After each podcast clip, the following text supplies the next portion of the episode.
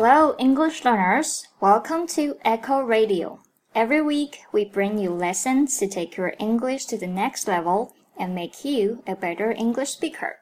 欢迎收听念念电台。喜欢我们节目的朋友，记得搜微信公众号“念念英文”，关注我们哦。I'm your host Melody. Today, I'm presenting you guys a love song called "Arms." 今天跟大家分享这首是来自我的女神 Christina Perri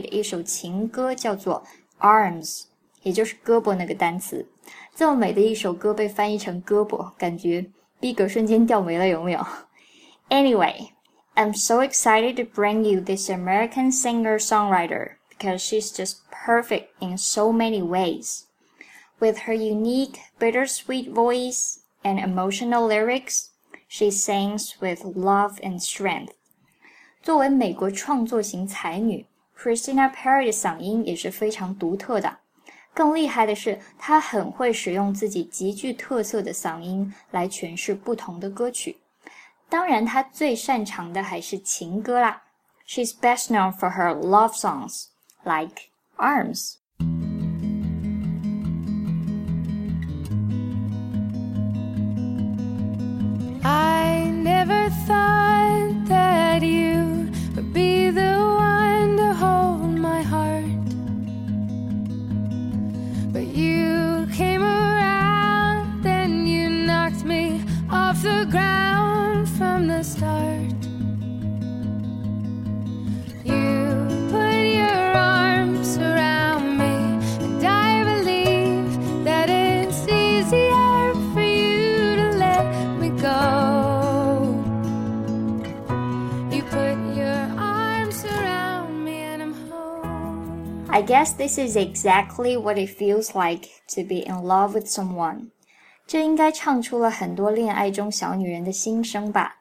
You put your arms around me and I'm home. One more time. You put your arms around me and I'm home. Does anyone make you feel home when he or she puts arms around you? This song might remind you of a relationship you've been through. As Perri puts it, your heart wants to be loved, but your head is telling you that you shouldn't be with that person. So the song is about that struggle and finally giving in and letting love win. Perri 也讲到说，这首歌描述了无比纠结的那种爱情，情感上无法割舍，但理智又不断告诉自己这份感情不会有好结果。但最终，爱情的力量还是战胜了一切啦。I hope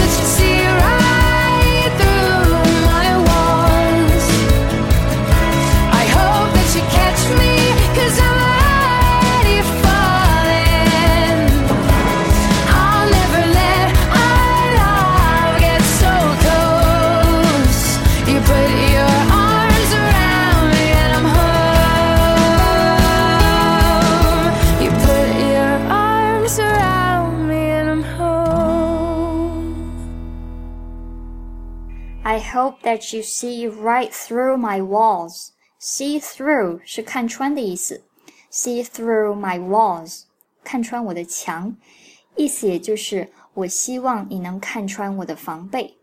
I hope that you catch me, cause I'm already falling. 我希望你能够接住我，因为我已经坠落了。这里的 fall 其实是一语双关，因为它还有一层 fall in love 的意思。 So if you fall in love with someone, it would be the sweetest thing in the world if the beloved one could take the hint and catch you in the end.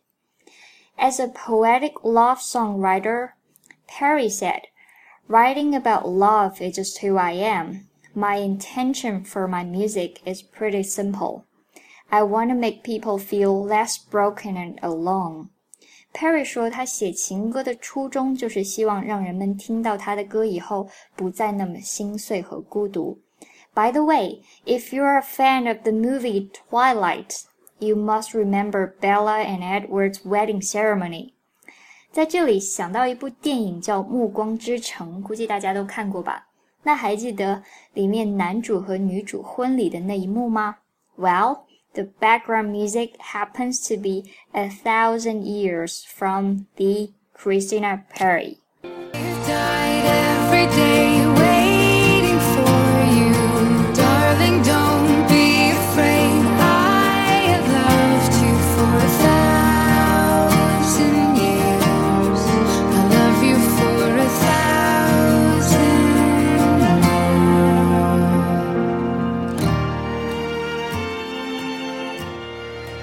sounds familiar？是不是觉得自己听过呢？记住哦，这也是来自 Christina Perri 的《A Thousand Years》一千年。Sometimes love songs can be reassuring, and sometimes they can be sad and bitter. But we can always learn from them. Learn to have and to hold. Learn not to take everything for granted. And learn not to give up and let go easily. That's so much for today. The script of today's podcast is written and produced by Melody. Thanks for listening. We'll see you next time on Echo Radio.